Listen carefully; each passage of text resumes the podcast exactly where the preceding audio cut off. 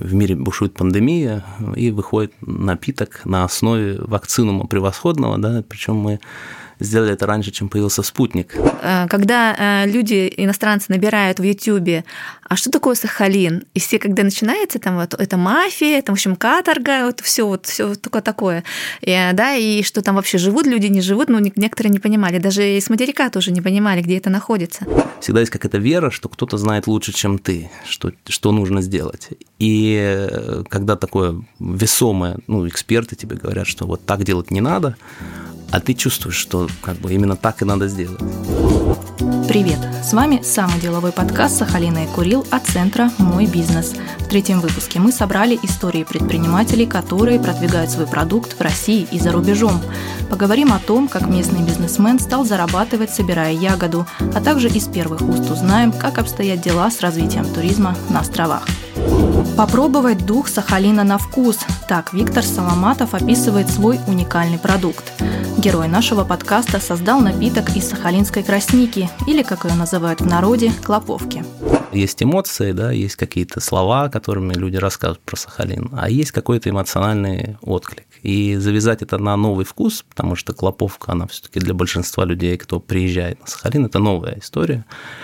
И ну, такая уникальная штука про, про вообще Дальний Восток, что ты можешь попробовать что-то, с чем ты вообще никогда не имел дела. Ну вот тогда зародилась идея, и вот три года занял путь. Воплотилась идея еще в прошлом году. Тогда в свет вышла первая партия истинно сахалинского напитка.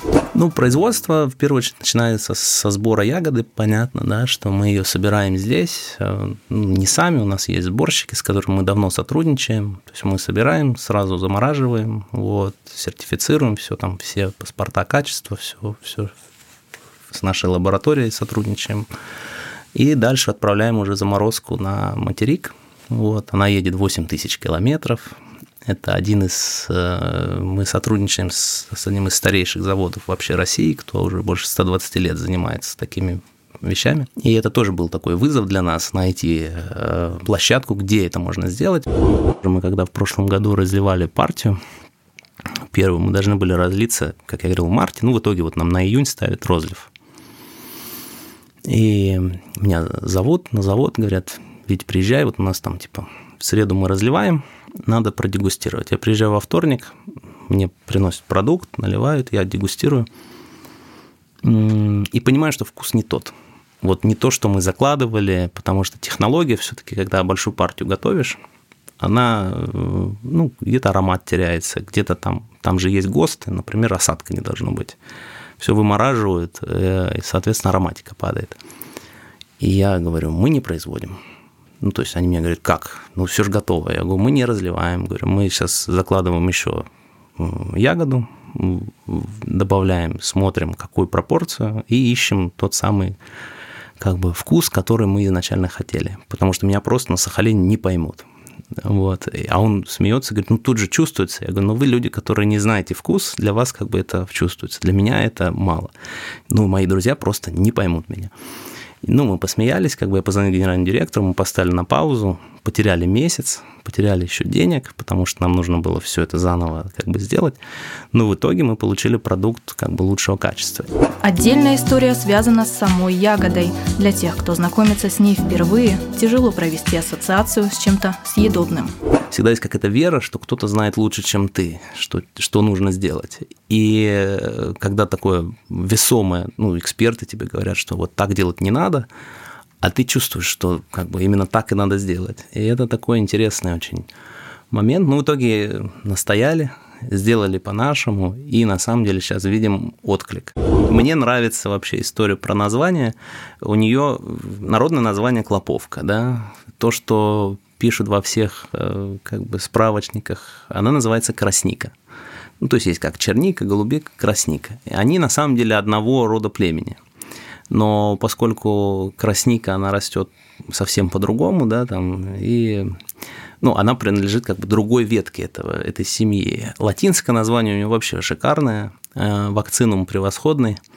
И для меня это про тоже какой-то такой, ну, как бы в мире бушует пандемия, и выходит напиток на основе вакцинума превосходного, да, причем мы сделали это раньше, чем появился спутник. но я так сейчас не краду лавры у тех, кто придумал спутник, но это просто интересное такое наблюдение. Сегодня найти эксклюзивный напиток не так просто. Первая партия продукта небольшая. Да и наладить масштабное производство изначально не было целью предпринимателя. Проект был направлен на гостинично-ресторанный бизнес и только совсем недавно появился в местной сети магазинов. Хочется, чтобы это было разумно, чтобы это не, никак не ну, наносило ущерб природе, да, чтобы это было возобновляемо. И, к сожалению, там, процесс производства такой, что много не сделаешь. То есть мы весь мир точно не, не сможем взять. Но мы выйдем там на объемы, не знаю, там 20 тысяч бутылок, там 30, 40. Ну, как бы это все. Мы сейчас ищем партнера в Японии, потому что это тоже следующая история для нас.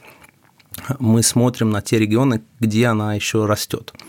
И клоповка встречается на Хоккайдо, она растет на Хансю, то есть это север Японии. И интересная тоже такая связка для японцев, что ну, поскольку она там растет, это может для них стать тоже такой темой про какую-то национальную гордость. Бизнес нашей следующей героини тоже связан с жителями соседних стран. Основательница туристической компании Dream Юлия Бак уже более 15 лет привозит путешественников из-за рубежа, а также гостей из других городов нашей страны на острова. Помимо этого занимается продажей авиабилетов по всем направлениям и организацией международных выездных туров. Изначально мы занимались продажей билетов и э, продавали туры международные. А, лет пять назад нас попросила моя компания, партнер с Южной Кореей, а, принять их у себя на Сахалине и показать им горный воздух. Дело в том, что в Корее горнолыжный сезон очень короткий, с декабря по февраль, а у нас он длится по апрель месяц. И снег у нас э, настоящий, естественный, скольжение совершенно другое. С тех пор мы стали заниматься и развивать сахалинский туризм, а также с выездами на Курилы. Это в основном комплексные программы, уже готовые туры, а, на, где эм, э, прописаны все экскурсии на каждый день. Это все, это и маяк Анива. А, но, правда, мы работаем с маяком Анива с каким-то партнером. В основном, в основном мы стараемся бронировать катера, для групп. Также мы вывозим на бухту Тихую с пикником, с крабами. Мы с Великан, это джип-тур. Мы с Евстафией, Бирюзовые озера просто обзорные экскурсии по городам нашим. Бывают запросы на мыс Крильон, мыс Кузнецова. Ну и э, озеро Бусе, лагуна Бусе с э, устрицами, это тоже, конечно, мы включаем обязательно в программу. Организация туров – дело непростое. По словам основательницы компании, в пик сезона найти свободные места в отелях бывает трудно, но сложности возникают не только с размещением гостей.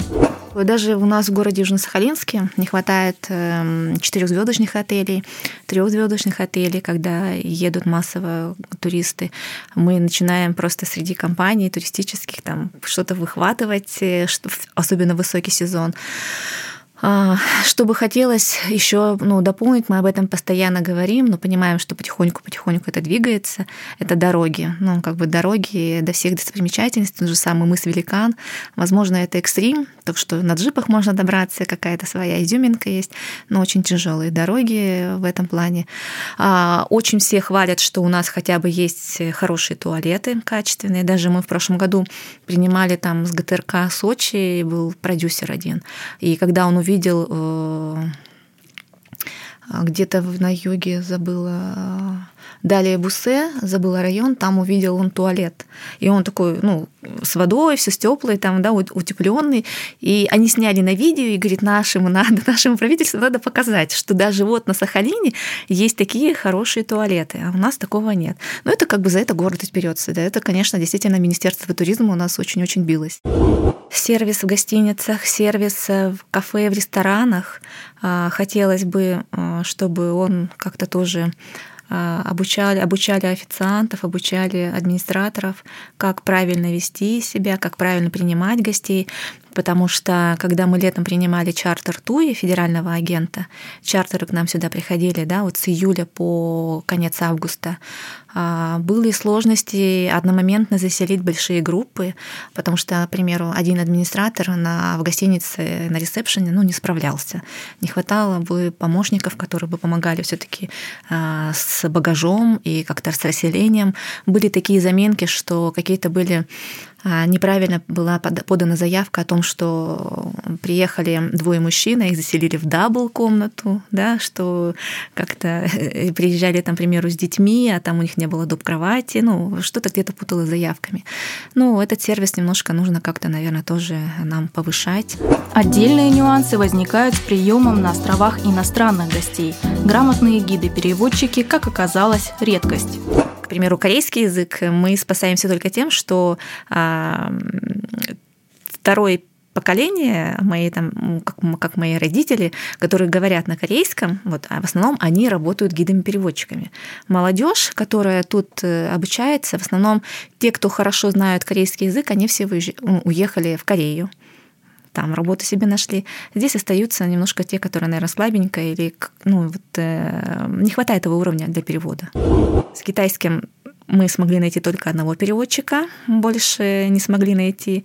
А с японским, ну, это вот японские, э, японские компании, как бы они уже там как-то приловчились, вроде как нашли некоторых. Но тоже, если будет, когда приезжают там круизы крупные, там, например, еще какие-нибудь э, заедут нам туроператоры крупные, да, или будут чартеры, ну, мы с этим не справимся. Тем не менее, поток туристов на острова с годами только растет, том числе благодаря информационному продвижению. Туристский информационный центр очень хорошо работает. А, с того момента, вот как он образовался, а, мы когда выезжали на выставки, даже международные в Корею, а, никто не знал про Сахалин. Ну, Саха... Корея знала, может быть, потому что тут ну, когда-то вот история своя да, была, но не все. Опять-таки, молодежь об этом не знала. И когда люди, иностранцы, набирают в Ютьюбе, а что такое Сахалин? И все, когда начинается там вот это мафия, там, в общем, каторга, вот все вот все такое такое. И, да, и что там вообще живут люди, не живут, ну, некоторые не понимали, даже из материка тоже не понимали, где это находится. Но сейчас, э, после их работы, они стали популяризировать это все, всяких разных блогеров, очень много блогеров различных сюда приезжали, какие-то каналы, передачи, вот поедем, поедим, по секрету всему свету. С каждым годом их все больше и больше, рекламные туры для агентов тоже. А, очень много было проведено на выставках. И в прошлом году, когда мы ездили на выставку МИД, а, никогда такого спроса, наверное, не было на Сахалин и Курилы. В пандемии туроператоры попали в число наиболее пострадавших отраслей бизнеса, а также столкнулись с большим количеством негатива со стороны путешественников, которым отказали в выплатах за их несостоявшийся отпуск. Когда закрылись границы и подменялись все туры, к нам, конечно, шквал звонков, э, негативных э, вопросов и вообще требований денег. Мы всем объясняли, что денег у нас нет, к сожалению, извините, надо ждать ответа туроператора. А, но все же начинают э, к нам, знаете, как относиться как и требовать, ссылаться на закон прав потребителя, защиты прав потребителя. Да? Кому деньги отдали, тот и должен вернуть. Мы очень долго с этим боролись и ждали все-таки туроператора. И а, наконец-то вот после пандемии, вот во время этой пандемии, хоть практика судебная пошла, и стали понимать, кто такой турагент и кто такой туроператор, и кто несет ответственность за то, что отменили туры. Мы как э, в этой части а, были как турагенты, мы посредниками были.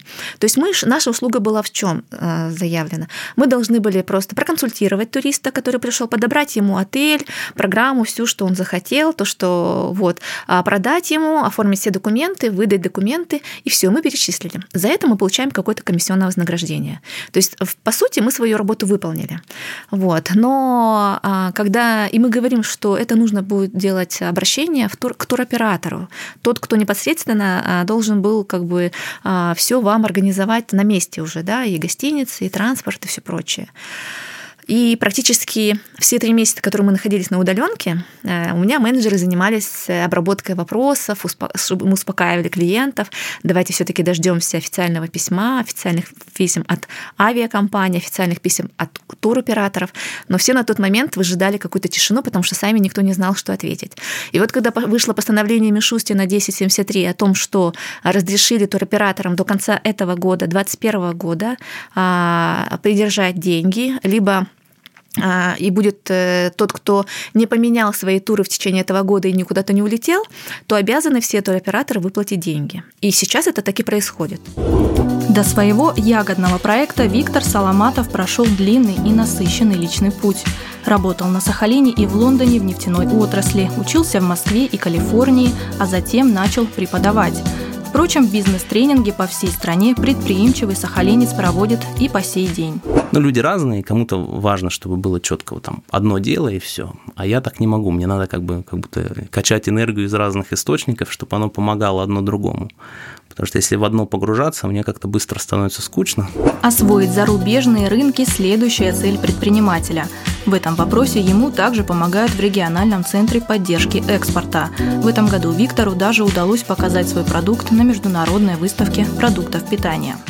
Центр поддержки экспорта э, поддержал нас. Мы были на World Food Moscow.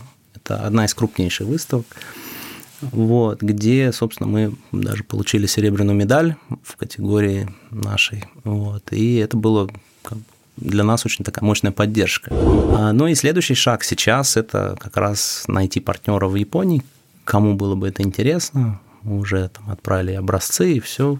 Этот процесс сейчас, я думаю, до Нового года мы его завершим.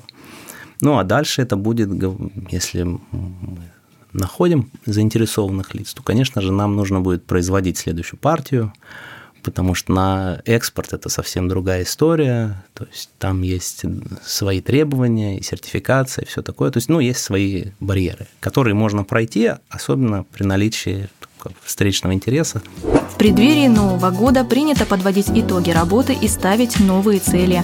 И мы не могли не попросить героев нашего выпуска поделиться своими мыслями. Сейчас как раз рынок потихоньку начинает оживать. Я вот вернулся после выставки в Москву, сразу там провел несколько программ. Вот. Ну, то есть это все сейчас нормально работает. Тем более сейчас, когда все запущено, есть производство, сейчас основная задача это про продажи.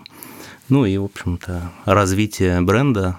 И, и здесь тоже большая работа за лето была сделана, пока здесь были, потому что у нас была договоренность с Министерством туризма которые тоже включились, ну, продукт э, интересный, и с руководством ТУИ, чартерная программа, которая была, мы делали дегустации в Тихой бухте. Ну, то есть это было прям очень классно, поддержало нас, поддержало их, и, в общем, всем было хорошо. Понятно, что зимой будет всплеск э, и продаж, и активности, потому что это про сувениры, про подарки.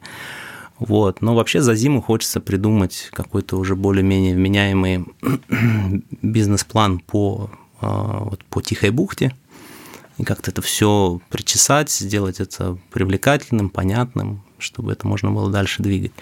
Вот. Ну а по Клоповке, собственно, посмотреть, вот, ну, основной приоритет сейчас это про Японию, потому что мы сейчас завершаем поиск, и дальше это будет значить, что нам нужно произвести будет партию специально для Японии, и дальше уже смотреть, как что. Так что, возможно, что на следующий год придется съездить не один раз туда и посмотреть, как это там будет идти. Зимой планируем сделать как бы дегустации, когда начнутся ледопады на Тихой. Хочется там сделать такой домик, где люди могут прийти попробовать. Вот, и это тоже такая возможность. Но пока сейчас просчитываем все это дело, потому что ну, там сложно зимой там нет ни электричества, дорогу не чистят. Ну, там много своих нюансов, которые нужно тоже как-то решить. У меня есть мечта. Есть мечта купить собственный офис. Но сделать такой, как визит-центр, э, чтобы также э, любой гость мог прийти, а, спросить, к примеру, где заказать можно экскурсию, тут же по Сахалину, тут же продать ему билет, а может быть, это наш местный сахалинец придет к нам и купит у нас путевку за границу. Ну, такой комплекс туристических услуг всех да, направлений. И потому что я вот участвовала по гранту 16-19, который федеральный э, грант, а мы э, по этому гранту прошли по закупке аудио-радиогидов. Вот. И сейчас у нас уже в процессе, мы уже завершаем все, все этапы. Эти радиогиды у нас будут переведены на английский, корейский язык, хотя я планировала четыре языка еще сделать, плюс китайский, плюс японский. Но это очень дорого тоже, потому что там где-то около 100 страниц каждого языка переводить на тексты, потом записывать дикторами, э, да, и потом, ну, это очень большая сумма денег. Мы решили поэтапно пойти. Вот, поэтому, в принципе, на будущий год любой турист, который будет захочет нам прийти, мы можем дать ему в аренду радиогид, и он может проходить там обзорную экскурсию пройти. Ну, вот такая идея. Сейчас э, как это все реализовать в планах и какую там схемы сделать, это как бы мы сейчас разрабатываем. Мне очень понравился отзыв такой, а, когда мы повезли группу на мыс, на мыс Великан, и она говорит, там такая природа, вот хочется прям вот так вот а, лечь и умереть от такой красоты. Ну вот, вот до того, вот, ну вот как бы это вот эмоционально очень-очень очень приятно слушать такие отзывы. А про Курилы тоже очень хорошие отзывы и про термальные источники, что вы живете в такой красоте, что вы живете в таком месте очень красивом и богатом, а, что мы вам завидуем, ну вот в таком виде. Вот. И действительно за это очень-очень такая гордость берет. И понимаешь, что мы делаем хорошее дело, но все-таки хочется делать это лучше, если у нас действительно будут качественные дороги, а, хороший уровень и качественный сервис э, в отелях, в ресторанах, ну и в принципе даже в магазинах, сувенирных лавках. А, Все это взаимодействует у нас с туризмом. Люди приезжают и заходят также да, покушать, пожить, транспортные услуги, а, магазины, сувенирные лавки, кофе пойти попить. Везде хочется, чтобы ну, все-таки сервис соответствовал, как-то более, более улучшался и, и выходил на другой уровень, на новый уровень. С вами был подкаст от центра «Мой бизнес». Оставляйте свои отзывы и пожелания в комментариях. Напишите нам, если хотите стать участником следующих выпусков. И не забывайте, что наш подкаст можно найти на всех доступных аудиоплощадках, а также в социальных сетях центра «Мой бизнес». До встречи!